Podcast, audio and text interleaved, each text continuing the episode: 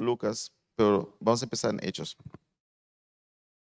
Ah, si podemos leer en ese momento, y estando juntos, les mandó que no se fueran de Jerusalén, sino que se espegasen la promesa del Padre, la cual les dijo, oísteis de mí, porque Juan ciertamente bautizó con agua, mas vosotros seréis bautizados con el Espíritu Santo dentro de no muchos días. Entonces los que se habían reunido le preguntaron, diciendo, Señor, ¿restaurarás el reino a Israel en ese tiempo? Y él les dijo, no os toca a vosotros saber los tiempos o las sazones que el Padre puso a su potestad. Pero recibiréis poder cuando haya venido sobre vosotros el Espíritu Santo y me seréis testigos en Jerusalén, en toda Judea, en Samaria y hasta lo último de la tierra. Y habiendo dicho estas cosas, viéndolo ellos, fue alzado y le recibió una nube que le ocultó de sus ojos.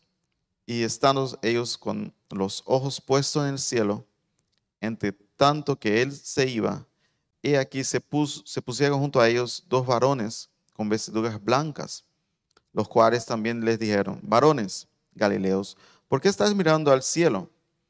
Este mismo Jesús que ha sido tomado de vosotros al cielo, así vendrá como lo habéis visto, ir al cielo. Amén. Y quisiera leer con ustedes también, para acompañar esta parte aquí, Lucas capítulo 24. Porque lo que hace Lucas aquí es el, en Hechos, él habla de algunas cosas que también él habló en, en Lucas, en su otro libro. Aquí esta última, esta última estos últimos días que Jesús estaba con, su, con sus discípulos. Um,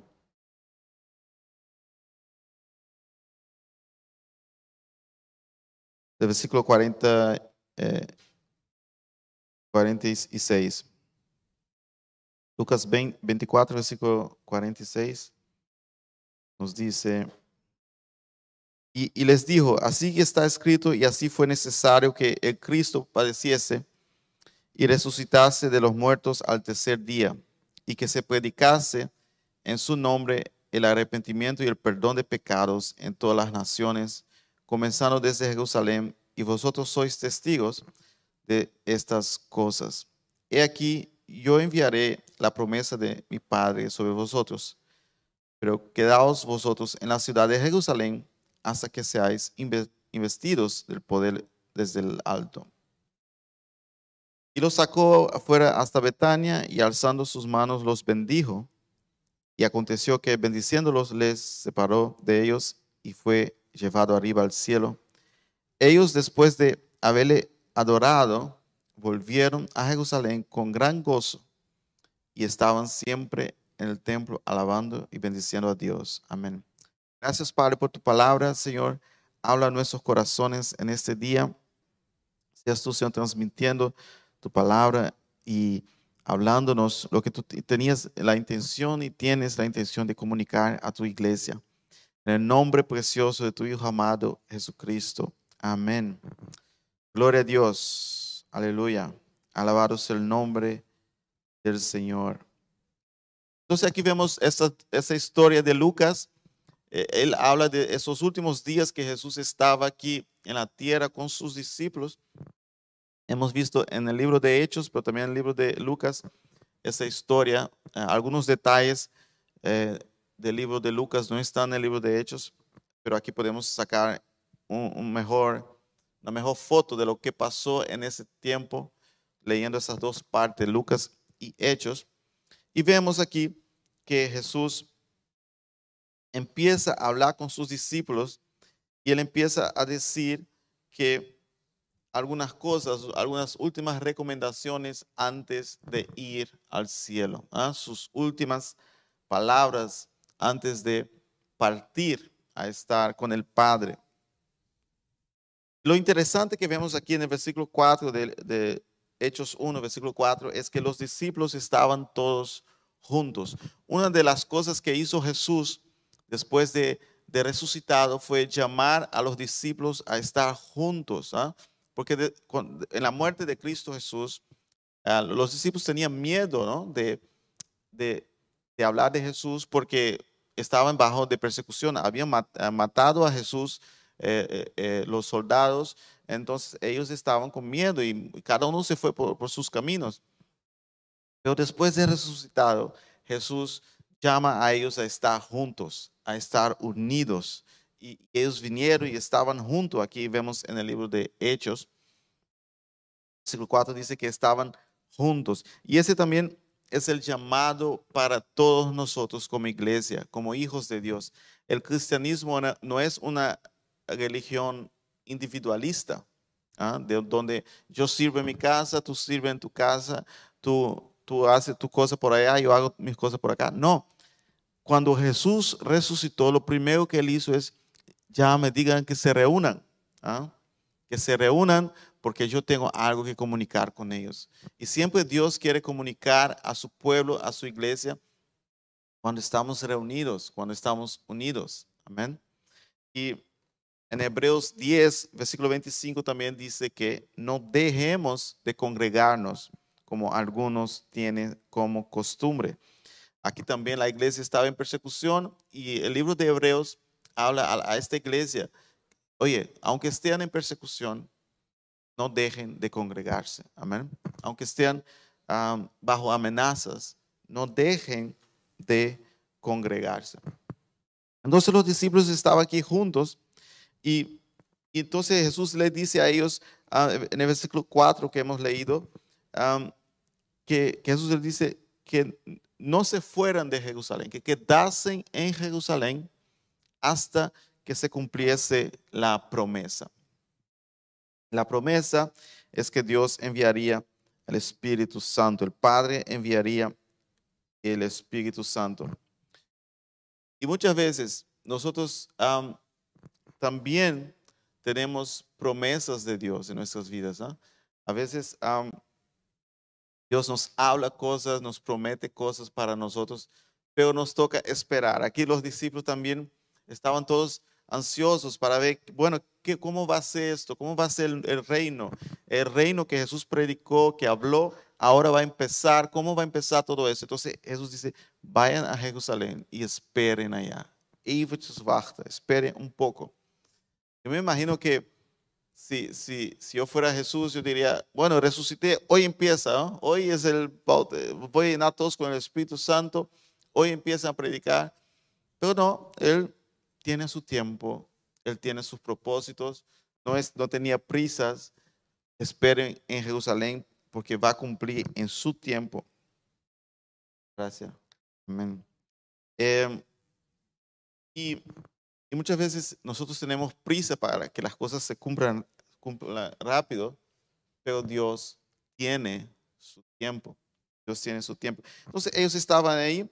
Jesús dice, esperen la promesa. En el versículo 5 dice, porque Juan a la verdad bautizó en agua. ¿ah? Juan salió predicando y bautizando a la gente bajo del agua ¿ah?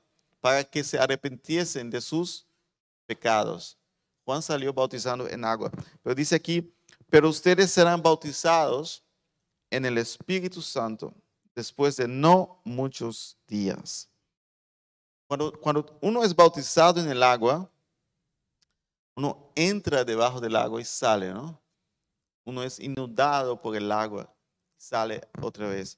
Ahora, Jesús está diciendo, no solamente van a hacer ese símbolo no solamente van a hacer esta práctica de, del bautismo del agua, pero ahora también en lo espiritual, amén, nosotros también entramos y somos sumergidos, inundados por el Espíritu Santo.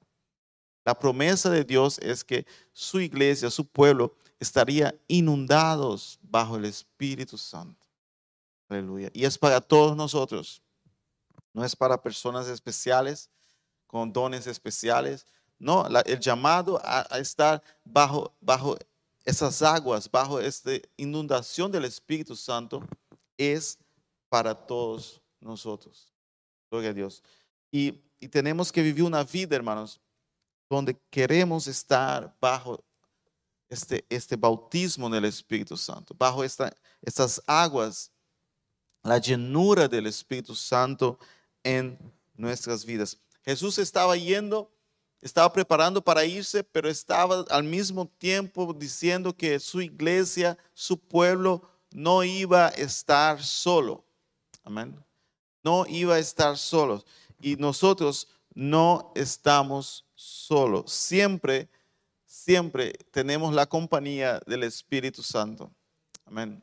Diga junto conmigo, nunca estoy solo.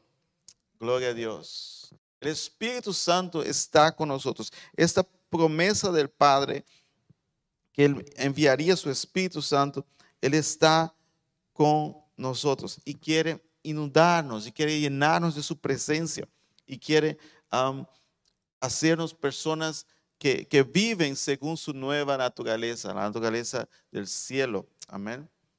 Pero vamos a estar hablando más del Espíritu Santo en, la, en las siguientes, los siguientes versículos, uh, más adelante, en, la siguiente, en, las siguientes semanas. Pero hoy solo está hablando aquí un poco de la promesa que Dios iba a mandar su Espíritu Santo. Entonces, en el versículo 6 vemos algo muy interesante. Eh, Hechos capítulo 1, versículo 6. Nosotros vemos aquí algo interesante porque los discípulos, ellos dijo, bueno, dijeron, el reino de Dios va a empezar. Entonces, eso significa que vamos a tomar el reino de, de Roma, vamos, Israel va a estar bajo, eh, otra vez con su propio rey, el Mesías, etc. Entonces, el versículo 6 dice, por tanto, los que estaban reunidos le preguntaron diciendo, Señor, ¿restituirás el reino a Israel en ese tiempo? Una buena pregunta, ¿no? Bueno, si estás hablando del reino de Dios, si estás hablando de la llenura del Espíritu Santo, porque ellos conectaban, hermanos, esta llenura con Joel 2. En Joel 2 nos habla que que Dios derramaría de su Espíritu Santo sobre toda carne. Pero ahí también habla del tiempo de la restauración de Israel y del reino, donde eh, eh, sería eh, todo restaurado. Entonces ellos pensaron, bueno, si vamos a recibir el Espíritu Santo, significa que también va, a entrar el reino de Israel y, va a ser un, reino político, un reino de este mundo. Ellos pensaban en este, en ese término. Pero Dios les dice, no, eso no, le toca a ustedes. No le toca saber a ustedes cuándo va a ser el tiempo del fin, cuando Dios venga a juzgar y hacer juicio. Eso no le toca a ustedes. Hay muchos cristianos que están preocupados. ¿Cuándo es el fin? ¿Cuándo es el fin? ¿Cuándo es mañana? Eh, ¿Es ahora con esta guerra de Rusia-Ucrania o, la guerra de China o la guerra de no sé qué? Nosotros, a nosotros realmente eso no nos toca a nosotros. Lo que nos toca a nosotros es lo que dice Jesús en el siguiente versículo. Porque el reino de Dios, Jesús eh, dice aquí también en Juan 18, eh, versículo 36, nos dice Jesús a, ¿cómo se? A Pilatos. Jesús le dice, Pilato, el máximo gobernante ahí en esta área, Jesús le dice, mi reino no es de este mundo. El reino de Dios que ha empezado y que está en nosotros no es de este mundo. Él dice, mi reino no es de este mundo. Jesús dijo, si mi reino fuera de este mundo, hace rato yo ya hubiera mandado ángeles y hubiera destruido a todos. ¿Ah? El ejército romano no era nada para esos ángeles. Un ángel, en el Antiguo Testamento, un ángel eh, una sola vez destruyó como 100 mil personas. Un ángel. Ya que si, Jesús quisiera, Él pudiera hacer, destruir el imperio romano, poner su, reino ahí y, listo. Pero eso no es el plan. Él dice, mi reino no es de este mundo. Porque los reinos de este mundo, hermanos, se levantan y se caen. Los imperios se levantan y se caen. Como estamos viendo ahora, lo que está pasando, como Rusia. Rusia otra vez quiere tener este imperio que antes tenía, ¿no? Pero se cayó ya y ahora le va, si quiere volver, le va a costar mucho. y no sé si va a lograr, porque los imperios se levantan y se caen. El, el, el reino de Dios no es de este mundo, es un reino espiritual, es un reino eterno. Entonces, si nuestra preocupación no es realmente cuándo es el fin, ¿cuál debe ser nuestra preocupación entonces? El, Jesús responde en el versículo 7 de Hechos capítulo 1, versículo 7, si podemos leer. Él dice, Él les respondió, a ustedes no les toca saber ni los tiempos ni, los, ni las ocasiones el Padre dispuso por su propia autoridad. No nos toca saber esto. versículo 8 dice, pero recibirán poder cuando el Espíritu Santo haya venido sobre ustedes y me serán testigos en Jerusalén, en toda Judea, en Samaria y hasta lo último de la tierra. La misión de Jesús para nosotros no es hacer cálculos del fin. La misión de Jesús para nosotros es testificar de Él. Amén.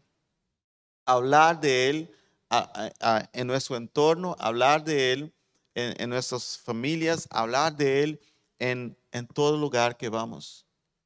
Los, los, discípulos de Jesús tuvieron esa tarea específica porque ellos tenían, ellos eran los testigos de que Jesús resucitó. Amén.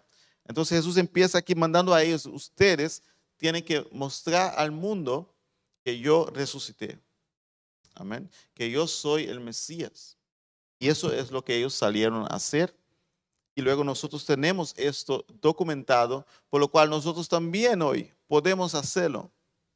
Porque creemos en su palabra, que creemos en la palabra de los apóstoles, creemos en, en lo que escribió aquí Lucas y, y todos los demás que esto pasó y así es. Entonces, la tarea de la iglesia es similar a esa tarea aquí que recibieron los, los discípulos. Los discípulos testificaron que ellos estuvieron ahí. Nosotros testificamos porque eh, los discípulos nos han dicho y nos han escrito. Amén. Y sabemos por fe que Él resucitó. Como dice ah, el apóstol ah, Pedro, que eh, ustedes que, no vieron, pero aún así creen. Amén. Estaba asombrado el apóstol porque la gente estaba creyendo y, estaban participando de lo mismo que ellos participaron sin nunca haber visto a Jesús, porque ellos tenían la fe que Él resucitó. Entonces, el llamado a nosotros hoy es de llevar este evangelio, esta verdad, a todas las partes a todos los lugares. Ser llenos del Espíritu Santo y testificar que Jesús murió, resucitó y quiere salvar a todos. Quiere salvar a todos. No hay ninguna persona allá afuera que Jesús diga, no, ese yo no quiero salvar. Ese yo no quiero. A todas las personas que nosotros encontremos, Jesús quiere salvar. Nos toca a nosotros testificar Amén. No hay excepción de personas. De hecho, la persona que tú menos esperas que, que, va a estar en la casa de Dios es la que Jesús toca y restaura. Amén. Y hace a una persona ferviente, llena del Espíritu Santo.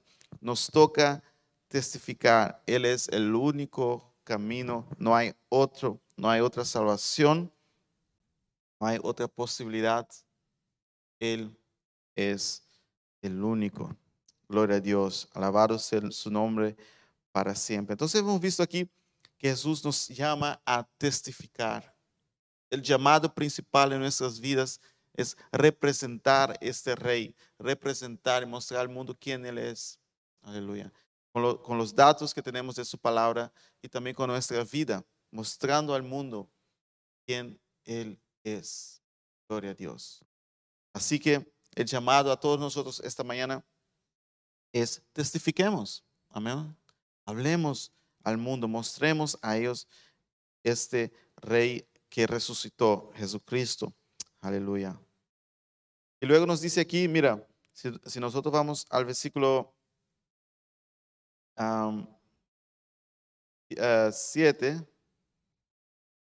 nos dice que eh, el, el 8 dice, pero recibirán poder cuando el Espíritu Santo haya venido sobre ustedes y me serán testigos en Jerusalén, en toda Judea, Samaria y hasta lo último de la tierra. Y, Lucas, en Lucas que hemos leído, Lucas 20, nos habla que Jesús después de esto bendijo a sus discípulos. En Lucas 20, y vamos a Lucas 24, perdón, versículo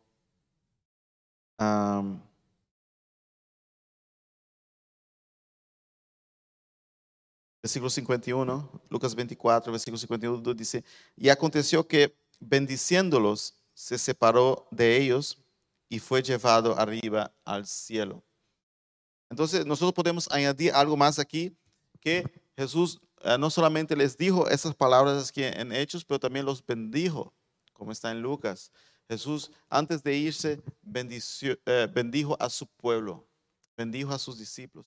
Esta bendición que también transmitieron para las siguientes generaciones y llegó hasta hoy. Nosotros aún hoy estamos bajo esta bendición de Jesús. Amén. Este, esta última bendición que él dio a sus discípulos, bendiciéndolos como, como sus representantes aquí en la tierra, como sus embajadores aquí en la tierra. Esas palabras últimas de él de bendición. Amén. Las últimas palabras de Jesús aquí vemos que es bendición. Gloria a Dios y aconteció que bendiciéndolos, se separó de ellos y se fue al cielo. Gloria a Dios. Qué rey maravilloso. Qué rey bondadoso. Cuán bueno es Dios, hermanos. Que lo último que Él quiere para nosotros es, o sea, sus últimas palabras es bendición. Aleluya. Sean bendecidos. Sean un pueblo bendecido.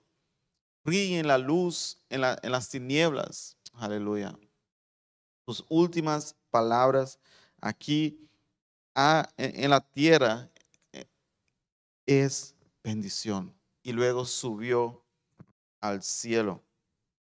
Y dice también aquí en Lucas 24 que ellos después, Lucas 24, versículo 52 dice, ellos después de haberle adorado volvieron a Jerusalén con gran gozo. Los discípulos adoraron a Jesús. Amén. Hay aquellos que dicen, no, Jesús no es Dios. Aquí está muy claro, los discípulos adoraron a Jesús. Claramente, Él es Dios. Emmanuel, Dios con nosotros. Los discípulos entonces adoraron a Jesús y volvieron a Jerusalén con gran gozo. Aleluya. Algo nuevo ha empezado aquí. Ahora, es interesante, hermanos, ver que Jesús se acaba de ir. Los discípulos, en vez de estar tristes, están con gozo. Normalmente cuando alguien que tú amas y quieres mucho se va, tú te pones triste, ¿no? Pero aquí dice que ellos se fueron con gozo. Gloria a Dios. Aleluya. Porque Jesús se había ido, pero Jesús estaría con ellos también. Está con nosotros. Está con nosotros todos los días. Aleluya. Y, no solamente que, está con nosotros, pero, pero, que ahora nosotros hacemos parte del plan de Dios. lo que los discípulos estaban viendo ahora es que ellos hacían parte de este reino. Ellos ahora iban a hacer algo grande. Tenían un propósito en sus vidas. Y eso los llenó de gozo. Aleluya. El propósito de Dios para nuestras vidas nos llena de gozo. Cuando nosotros descubrimos el propósito de Dios, de testificar de Él, de hablar de Él, de vivir una vida que agrada a Él, nos llena de gozo. Un gozo que es inexplicable, porque la gente podría decir, pero bueno, Él acaba de irse y tú estás gozoso. Estás alegre. Sí, porque ahora soy parte de este plan. Ahora entiendo, ahora los discípulos entendían lo que era, lo que es, lo que van a hacer, lo que va a ser todo esto. Están, van a ser parte de este gran reino. Aleluya. Y tal vez ellos pensaban un reino que durará 100 años, ¿ah? tal vez 200 años. Pero no, ya van 2000 años. Gloria a Dios. Sigue creciendo, sigue expandiendo. Y ha llegado a los indígenas, ha llegado a, los que viven por las puntas más, más extremas de ese planeta. Este reino ha expandido, ha crecido, seguirá creciendo si nosotros seguimos testificando. Y si no testificamos, otros van a testificar, porque la, el reino de Dios nunca para. Hay gente que piensa que, que sin ellos la iglesia para de funcionar. ¿eh? Más, la iglesia nunca para. Nunca ha parado, nunca parará. Volviendo a la Unión Soviética, cuando estaba en su, en su gran poder, ellos prohibieron la, la iglesia. Pero que no podía haber cristiano más. Ahí. Pensaron que iban a parar la iglesia, el cristianismo, pero no consiguieron. Lo mismo con los nazistas, no consiguieron. Cualquier imperio que se levante, China también que intenta, los, los países que, que restringen y quieren parar el crecimiento cristiano, no pueden, porque este reino no es de este mundo. Las políticas de este mundo no, no, tienen influencia sobre este reino, porque ese reino recibe sus comandos, sus mandamientos del cielo. Y nosotros somos testigos de esto. Nosotros testificamos de Él, amén. Que Él es rey, que Él reina, que Él llena nuestros corazones, que Él nos da gozo, aleluya. Aunque no está con nosotros, como dice ah, el apóstol, que ustedes no lo vieron, pero están llenos de gozo, aleluya porque tenemos, somos parte de este reino. Aleluya. Somos identificados en este reino. En este reino tenemos un nombre. Aleluya. Gloria a Dios. En este reino tenemos una marca, la marca del Espíritu Santo. Gloria a Dios. Somos de un reino eterno, un reino poderoso y jamás podremos eh, darnos por vencido se levante cualquier imperio que se levante. Em, veamos, por ejemplo, Romanos capítulo 14, para entender un poco por qué los discípulos estaban con gozo. ¿ah? Y Jesús se, se acababa de irse. Romanos 14, versículo 17.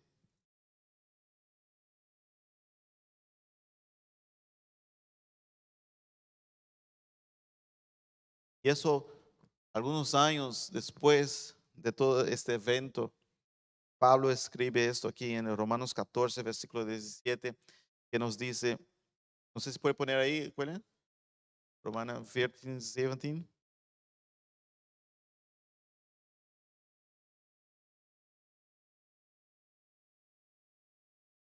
Alabado sea el nombre del Señor. Nos dice, porque el reino de Dios es comida y bebida.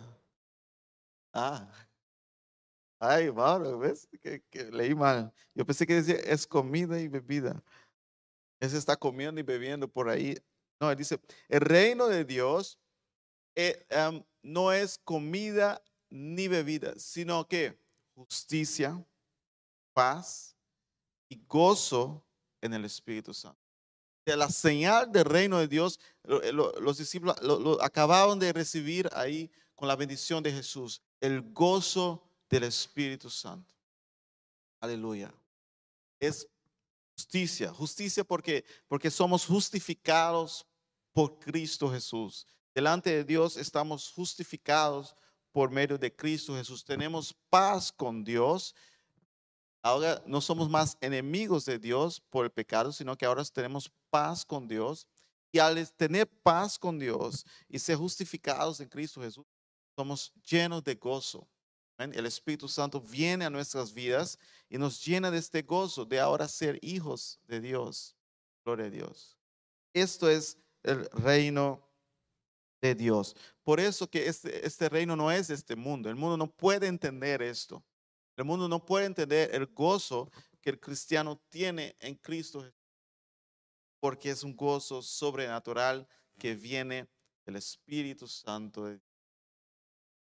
Hermano, cuando esté, esté triste, cuando esté sin ganas de hacer nada, cuando estés, um, a veces nos toca cosas en la vida que, no sabemos qué hacer, se nos va el gozo, empiece a orar.